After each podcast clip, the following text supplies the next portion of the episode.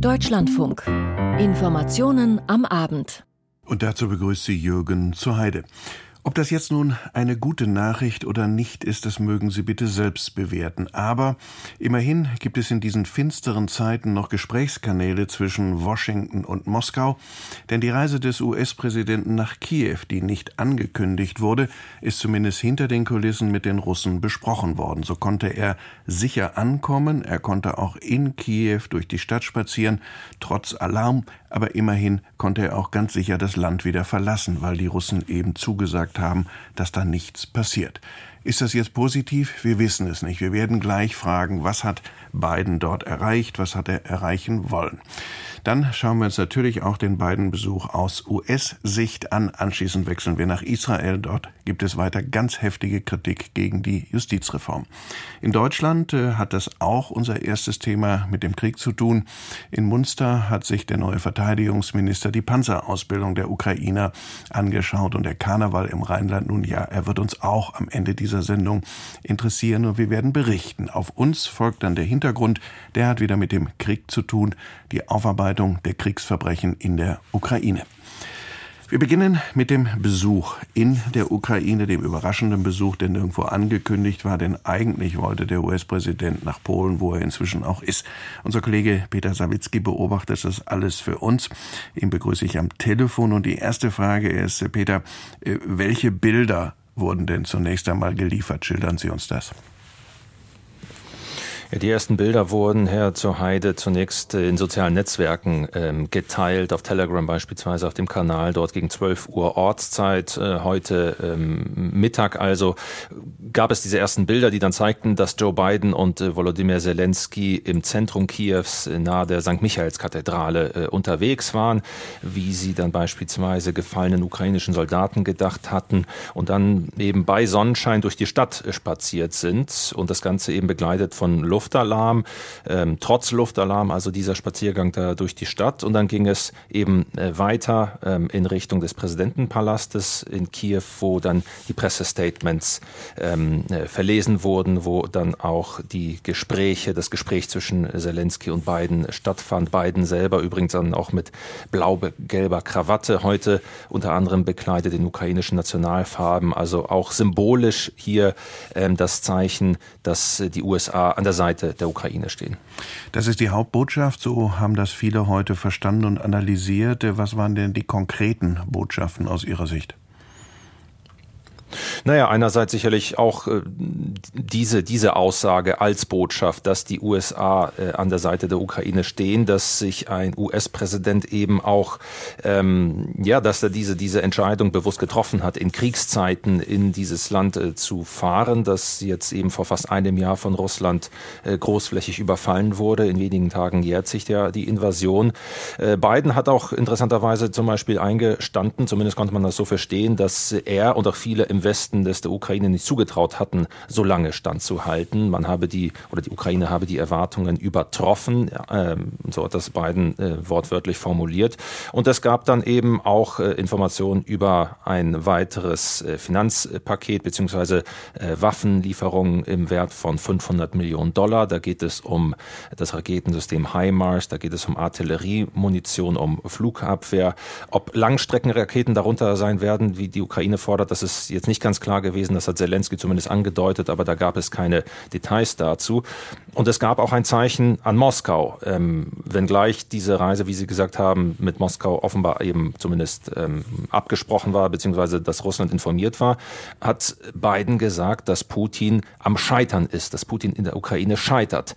Äh, das kann man eben so verstehen, äh, einerseits, als dass ähm, das vielleicht ein indirekter Aufruf dazu ist, äh, sich aus der Ukraine zurückzuziehen, denn dass Russland an den Verhandlungstisch äh, zurückkehrt, aber eben auch könnte bedeuten, dass man damit ähm, andeutet, dass man damit andeutet, dass man Russland eben auch äh, im Krieg, dass die Ukraine Russland im Krieg besiegen äh, soll, besiegen muss. Und in der Tat, eine Botschaft von dem Treffen heute ist auch, dass ein Kriegsende nicht in Sicht ist, dass sich das weitere Schicksal der Ukraine aller Voraussicht nach weiter auf dem Schlachtfeld entscheiden wird. Äh, auf der Münchner Sicherheitskonferenz war, Konferenz war interessant zu beobachten, äh, dass die Republikaner auch deutlich Unterstützung gezeigt haben. Wir reden gleich noch mit unserer US-Korrespondentin, wie das in Amerika aufgenommen wird. Hat es davon beiden noch Signale gegeben unter der Überschrift nicht nur ich, sondern die gesamte amerikanische politische Klasse steht da? Konnte man da was lesen? Also er hat das zumindest auch ähm, so formuliert, dass die USA, dass äh, es eben diesen, diesen, ähm, diese Unterstützung in den USA von beiden Parteien gäbe. Ähm, trotz eben innenpolitischer Differenzen sei man sich da einig, also im Land selber in den USA, dass man an der Seite der Ukraine bleibe. Also dieses, ja. äh, dieser Aspekt ist da auch angesprochen worden. Peter Sawicki, ganz herzlichen Dank für diese aktuellen Informationen und wir wechseln jetzt direkt nach Washington, wo unsere Kollegin Doris Simon mitgehört hat und äh, an Sie geht zunächst mal die Frage, ja, welche Botschaften sind denn sozusagen für das heimische Publikum bestimmt gewesen? Naja, ich glaube, alle Botschaften, die beiden ausgesendet hat, gingen sowohl an die Ukraine als auch nach Hause, nochmal zu bestärken, dass mit ihm als US-Präsident die Ukraine eben, wie er sagte, unerschütterlich, äh, USA unerschütterlich, äh, unerschütterlich zur Ukraine stehen. Und sein Sicherheitsberater hat anschließend auch gesagt, es geht darum, ähm, das Risiko war es wert. Hier sollte das Engagement, die Widerstandsfähigkeit des ukrainischen Volkes nochmal bekräftigt werden vom Alliierten der USA. Ähm, Biden hat diese, diese Reise mit Symbolkraft. Es ist ja in der Vergangenheit auch vom politischen Gegner oft kritisiert worden, dass er eben als einer von äh, vielen verbündeten Staatschefs nicht in die Ukraine gereist ist. Die hat er jetzt auch gemacht, um nochmal zu sagen, angesichts zunehmender Skepsis, vor allem in den Reihen der Republikaner gegenüber dem Engagement an der Seite der Ukraine, wir bleiben hier fest in diesem Engagement. Und wie kommt das bei den Republikanern an? Die Frage, die ich gerade mit Peter auch schon mal gewogen habe. Äh, in, in München gab es von führenden Republikanern klare Bekenntnisse. Äh, ist das äh, in der Partei, sieht man das so oder machen die anderen auch schon mobil? Diese Partei ist natürlich sehr, sehr, sehr breit. Und was man als erstes immer hört hier, sind natürlich, ich sag mal, die dissonanten Töne, die großen Kritiker. Und die haben wir auch heute hier in den USA wieder gehört. Zum Beispiel sagte der rechtskonservative Senator Rick Perry, Biden kümmere sich um die Ukraine, er fahre nach Kiew, aber er würde es noch nicht mal an die Südgrenze der USA schaffen, um sich dort um das Thema Einwanderung zu kümmern. Und Ron DeSantis, der Gouverneur von Florida, der einer der potenziellen Präsidentschaftskandidaten der Republik Republikaner ist, ähm, sagte, ähm, Biden sei da drüber, aber er denke sich wie viele Amerikaner, okay, er kümmert sich um die Grenzen auf der anderen Seite der Welt, aber die äh, Menge Probleme in den USA, so DeSantis, die vernachlässige er.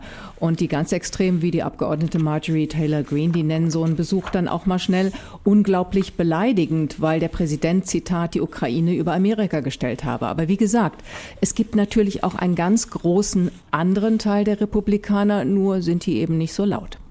Kommen wir nochmal äh, zu dem Besuch des chinesischen außenpolitischen oder des wichtigsten chinesischen Außenpolitikers Wang, der in München war, jetzt in Budapest heute gewesen ist und jetzt inzwischen wohl in Moskau angekommen ist. Welche Erwartungen hat man denn da, wenn man das Wort Friedensplan hört, oder ist es nur Skepsis?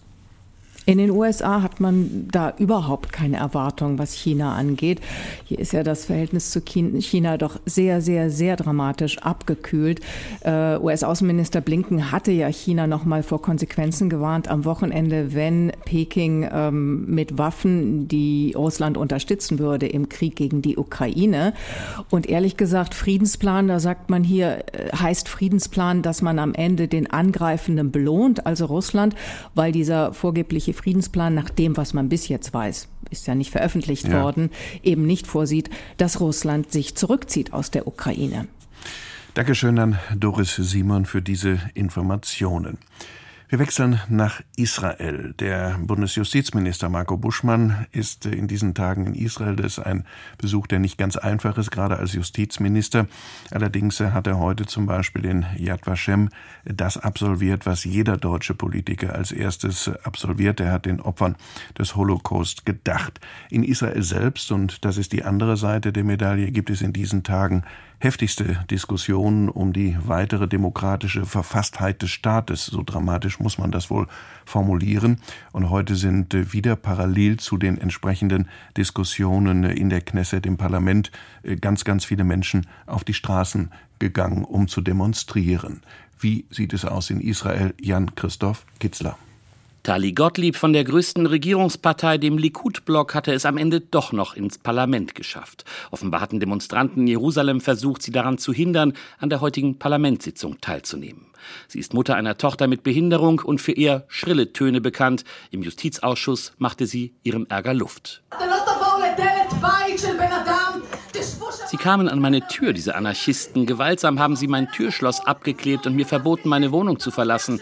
So verhält man sich nicht. Wir sind gewählte Vertreter des Volkes, die ihrer Arbeit nachgehen. Wir haben keine Angst.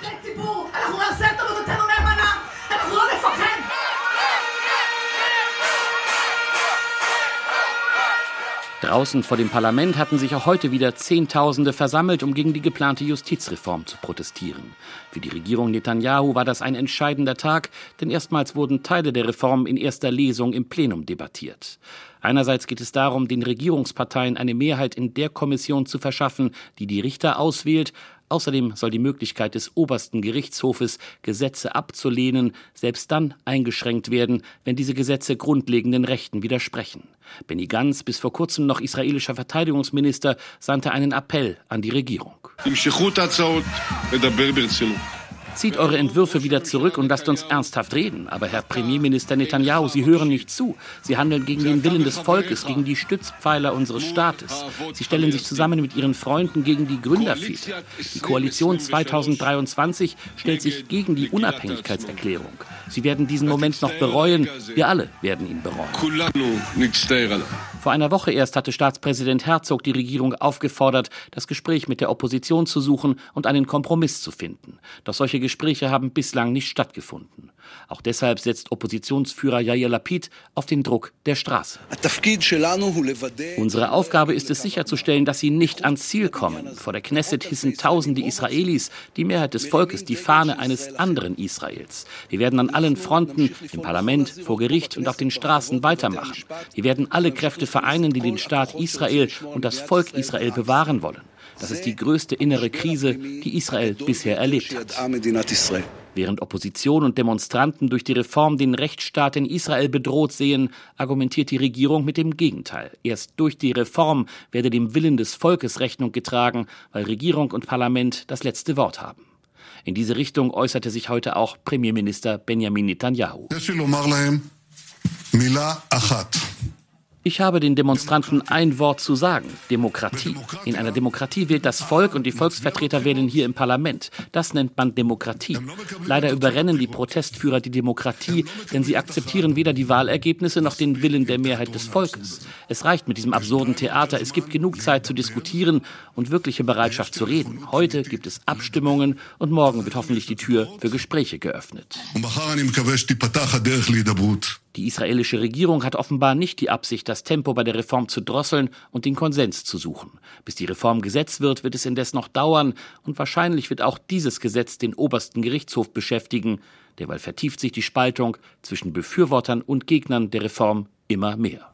Soweit der Bericht von Jan Christoph Kitzler. Wir kommen jetzt in die Innenpolitik, die in diesem Fall allerdings auch Außenpolitik ist. Denn wir wissen eines und wir haben es gerade in den ersten Beiträgen schon gehört, die Ukraine braucht Waffen und die Waffen kommen natürlich aus Europa, jedenfalls in weiten Teilen. Aber die Waffen alleine reichen nicht. Das Personal muss mit diesen Waffen auch umgehen können. Das ist etwas, was eigentlich eine Binsenweisheit ist, aber in diesen Debatten der letzten Wochen und Monaten allzu oft doch vergessen wurde. So werden jetzt in diesen Tagen Tagen Menschen aus der Ukraine, Soldatinnen und Soldaten, ausgebildet an deutschen Panzern. Und wo findet das statt? Natürlich in Munster, einem der größten Bundeswehrstandorte hier in der Republik. Und äh, der neue Verteidigungsminister, der sich in diesen Tagen ja überall zeigt, wo es knallt und wo es schießt und wo geschossen wird, der ist heute auch in Munster gewesen. Mein Kollege Frank Kapellan hat ihn beobachtet. Alles im Plan, versichert der Verteidigungsminister. Es läuft, meint Boris Pistorius. Die ersten deutschen Panzer können in wenigen Wochen in die Ukraine geliefert werden.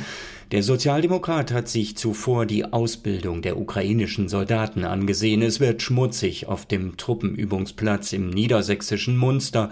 Sein Parka ist dreckverschmiert. Beim Fahren der Panzer durch die Pfützen hat es kräftig gespritzt.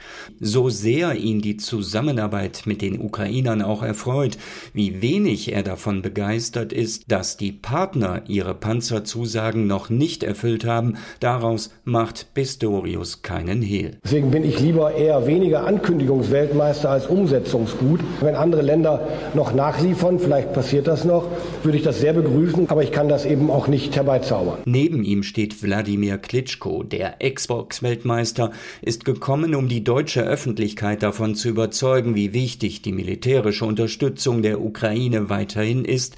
Es geht um Leben und Tod, meint Klitschko. Eine andere Wahl haben wir nicht. Damals, vor einem Jahr, hat die freie Welt an uns, die Ukraine, nie geglaubt. Ich möchte euch bitten, an uns in der Ukraine zu glauben, dass wir uns verteidigen können. Seit Januar werden ukrainische Soldaten in Munster am Marder ausgebildet. Vor gut einer Woche begann das Training am Leopard. Die Ukrainer kommen direkt von der Front. 3000 Soldaten will Deutschland bis Jahresende mit seinen Panzern vertraut machen. Crashkurs für Fahrer, Richt- und Ladeschützen in ungewohnten Fahrzeugen, zwölf Stunden am Tag. Schon Ende März sollen 14 Leopard Kampfpanzer in die Ukraine überstellt werden. Hinzu kommen 40 Schützenpanzer vom Typ Marder. Deutschland geht damit in Vorleistung. Und dann unterstreicht der Sozialdemokrat, alles, was Deutschland der Ukraine überstellt, fehlt erst einmal im eigenen Land. Die Beschaffung von Panzer und Munition ist kein Vorgang, den man mal eben online ausführt. Die Produktion eines Panzers dauert vom Zeitpunkt der Bestellung circa zwei bis zweieinhalb Jahre.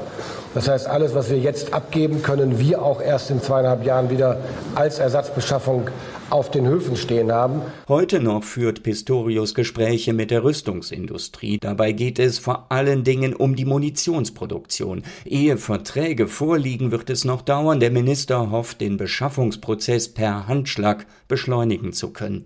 Die Ausbildung am deutschen Gerät läuft da schon weitgehend reibungslos. Auch Oleksiy Makiev, der ukrainische Botschafter in Deutschland, ist nach Munster gekommen. Er will ukrainische Flüchtlinge dafür gewinnen, den Soldaten während ihres Aufenthaltes in Deutschland Übersetzungshilfe zu leisten. Die Sprachbarriere nämlich ist eines der größten Probleme.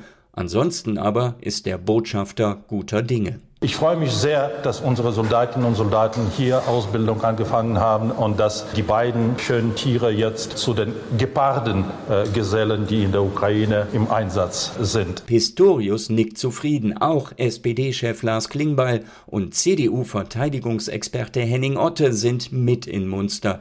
Die Ausbildung zumindest funktioniert. Davon sind die drei überzeugt. Soweit der Bericht von Frank Capellan. Und ein wichtiges Schlüsselwort oder ein Gedanke ist dort schon aufgenommen worden.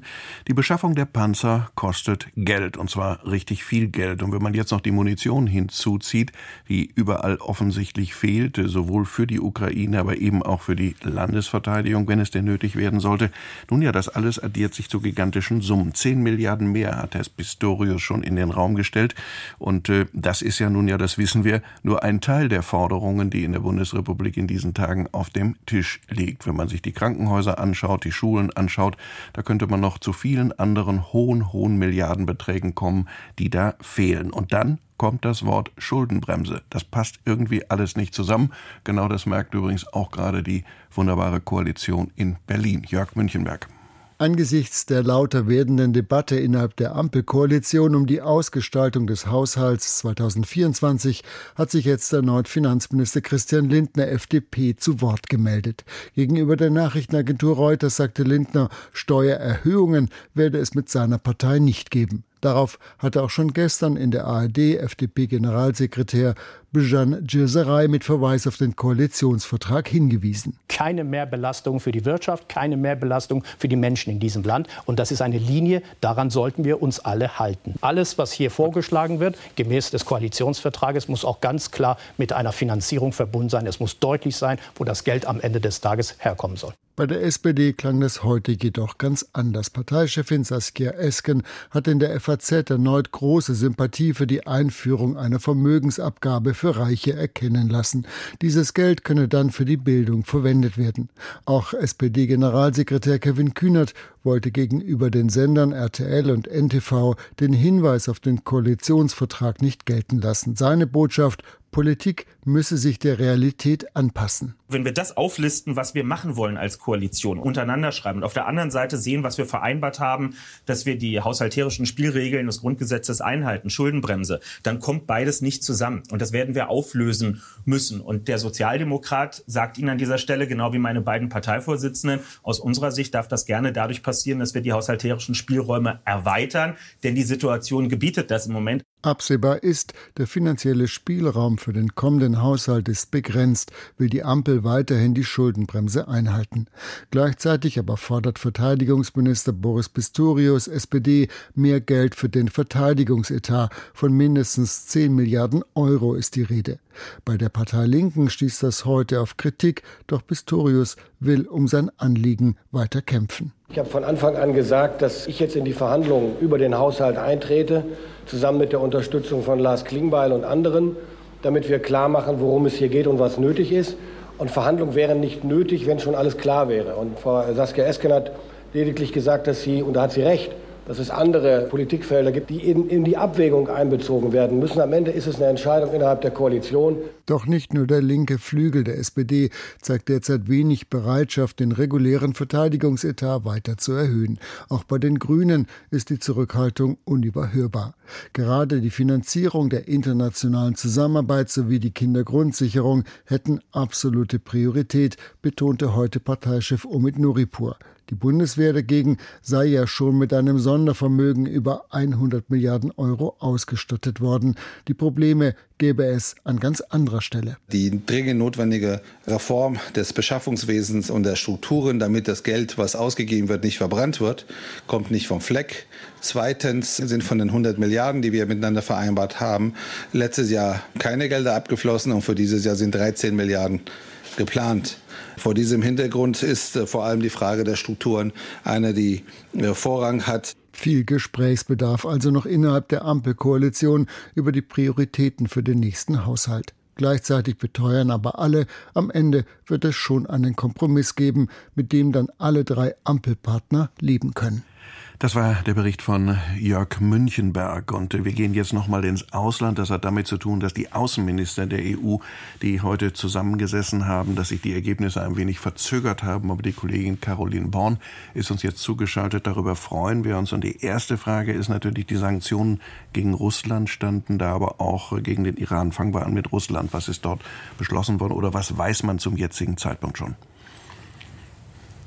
Beschlossen wurde noch nichts. Ähm, der Außenbeauftragte Josep Borrell hat bei der Pressekonferenz, die gerade noch läuft, aber gesagt, es soll jetzt in den nächsten Tagen passieren, damit das Ganze noch vor dem 24. Februar, dem Jahrestag des Kriegsbeginns, fertig wird. Das Paket, ähm, das umfasst, so hat es Ursula von der Leyen letzte Woche angekündigt, Exportbeschränkungen in Höhe von 11 Milliarden Euro unter anderem für Technik, äh, die Russland für Waffensysteme verwenden kann aber es zielt auch erstmals auf gut eine Handvoll iranische Unternehmen, die Russland mit Ersatz versorgen. Da geht es um Drohnen, die aus dem Iran kommen. Und es sollen weitere Personen ähm, auf die Listen, auf die Sanktionslisten gesetzt werden. Zum Beispiel Menschen, die russische Propaganda verbreiten. Das Ganze muss ja immer einstimmig beschlossen werden. Das heißt, da gibt es immer wieder lange Debatten.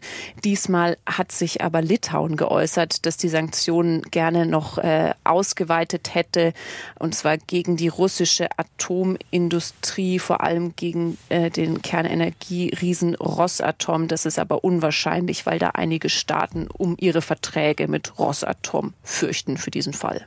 Kommen wir noch kurz auf den Iran. Auch dort hat es heute zumindest äh, schon früher einige äh, interessante Zeichen gegeben. Welche?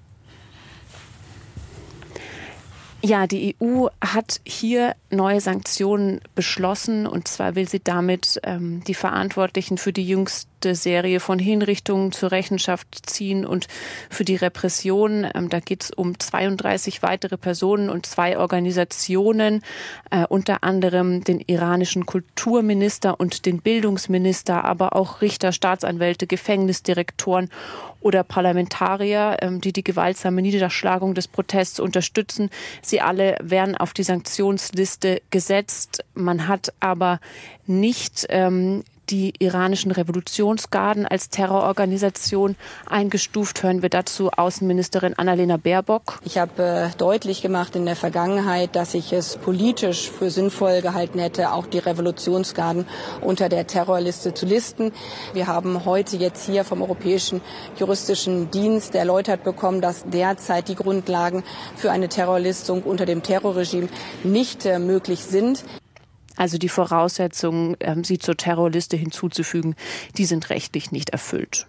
Kommen wir zum Schluss noch äh, kurz darauf. Die chinesischen Waffenlieferungen, sagen wir es vorsichtig, die möglichen chinesischen Waffenlieferungen, die ja von den Vereinigten Staaten oder von Herrn Blinken äh, ins Spiel gebracht wurden, was die Chinesen wieder dementiert haben. Hat das eine Rolle gespielt bei dieser Konferenz und äh, wie sieht man das dort?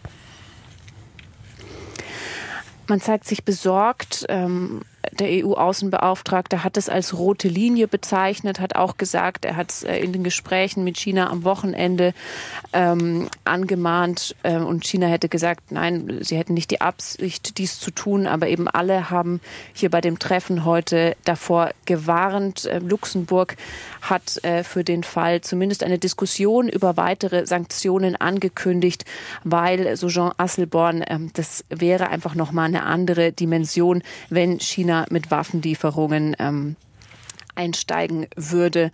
Und da würde es im Prinzip gehen. Deswegen würde die EU da auch vor Sanktionen dann nicht zurückschrecken. So sieht es Jean Asselborn. Ganz herzlichen Dank. Das war Caroline Borne mit Informationen dazu. Und jetzt gibt es einen harten Cut vom Krieg hin zum Wohlbefinden, zum Karneval. Und äh, ich gebe gerne zu, wie mein Name schon sagt, stamme ich nicht aus dem Rheinland. Äh, allerdings gibt es da andere, die deutlich kundiger sind als ich. Die Kollegin Vivian Leuer zum Beispiel, die das heute in meiner Lebensstadt Düsseldorf, aber eben auch in Köln beobachtet hat. Insofern hat sie jetzt die Bühne frei. Bitte schön. Für echte Karnevalisten waren die letzten drei Jahre hart. Erst Corona, dann der russische Angriffskrieg auf die Ukraine. Die klassischen Rosenmontagszüge fielen zwei Jahre lang aus. Heute aber rollten sie wieder durch die Karnevalshochburgen, begleitet von Hunderttausenden Jecken, wie sich die Feiernden selbst nennen. Super finde ich diese Lebensfreude, die das, die das macht. Und dass so viele Menschen einmal zusammenkommen, keiner kennt sich, aber alle ähm, haben Spaß. Die Geselligkeit, das ist das Miteinander und äh, einfach zusammen feiern. Und wir feiern auch wieder die neu gewonnene Freiheit. Das, was früher selbstverständlich war. Ist egal, wie du da aussiehst, wie du dich anziehst oder sonst was. Ja, richtig toll. Die Züge liefen ohne größere Zwischenfälle durch. Sorgen, dass Klimaprotestgruppen wie die letzte Generation sie durch Klebeaktionen stören könnten, bewahrheiteten sich nicht. Die Polizei war in Köln und Düsseldorf mit mehreren tausend Beamten im Einsatz. Es blieb weitgehend ruhig und vor allem fröhlich. Und das trotz der aktuellen Krisen, ob Russland, Ukraine-Krieg, Erdbeben im türkisch-syrischen Grenzgebiet oder die heimische Inflation und Energieknappheit. Feiern trotz Krise? Na klar, sagen die Karnevalisten. Wir wissen alle, wie es äh, im Moment aussieht in der Welt und man kann das auch nicht wegreden oder verleugnen. Aber ähm, doch, das tut gut. Das ist Futter für die Seele. Manche Situationen kann man halt nur noch mit Humor nehmen. Von daher ist das eigentlich genau die richtige Einstellung. Es ist halt wirklich mal so eine Pause. Ne? Also so, wenn man irgendwie sonst Stress hat oder so oder einen bedrückt was an Karneval, liegt wahrscheinlich ja noch am Alkohol, aber da denkt man halt dann einfach mal ein paar Tage nicht dran. Drei Tage im Jahr oder fünf Tage im Jahr, wenn man weiß, dass es die anderen Sachen gibt und sie nicht vergisst. Und, äh, aber diese fünf Tage darf man sich als Auszeit nehmen, um danach wieder sich um die Krisen der Welt zu kümmern. Tatsächlich fuhren diese Krisen in den Zügen mit auf den Mottowagen. Besonders die bissigen Persiflagen des Düsseldorfer Künstlers Jacques Tilly sorgten für Aufmerksamkeit. Ob Putin, der in einer blau-gelben Badewanne in Blut badet, die wehenden Haare einer iranischen Frau, in denen sich der Mullah verfängt, oder Robert Habeck, der mehrere Kröten namens Atomkraft, Aufrüstung oder Gas aus Diktaturen schlucken muss. Auch die drohende Klimakatastrophe war ein wiederkehrendes Thema auf den Zügen. Allen voran aber Putin in mehreren Varianten. Es wird auch woanders wahrgenommen, dass, dass jemand, der ein Land einfach einfällt und Menschen abschlachten lässt, äh, dass das nicht unwidersprochen ist. Die Rosenmontagszüge sind das Highlight einer jeden Karnevalssaison. Tausende Ehrenamtliche arbeiten monatelang an unzähligen Mottowagen. Allein in Düsseldorf fuhren in diesem Jahr mehr als 120 Wagen und Gruppen mit. Sie investierten für diesen einen Tag nicht nur etliche Arbeitsstunden, auch mehr Geld als sonst. Inflation und Lieferengpässe zeigten sich beim Wagenbaumaterial Holz, Eisen oder den Farben, wie auch bei den Preisen für die Kamelle, den Süßigkeiten. Doch es hat sich gelohnt. Organisatoren wie Feiernde, alle waren zufrieden und glücklich. Und für einige Karnevalisten war der Tag nach dem Zug auch noch lange nicht vorbei. Man kann sich mal einmal im Jahr ein bisschen daneben benehmen oder beziehungsweise über die Stränge schlagen. Macht halt Spaß. Weil man das im Rheinland so macht. Ganz einfach. Ja, weil man das im Rheinland so macht, das war jetzt die Betriebsanleitung für die, die nicht aus dem Rheinland kommen. Mein Name ist Jürgen zur Heide und ich wünsche Ihnen alles Gute bis demnächst und tschüss.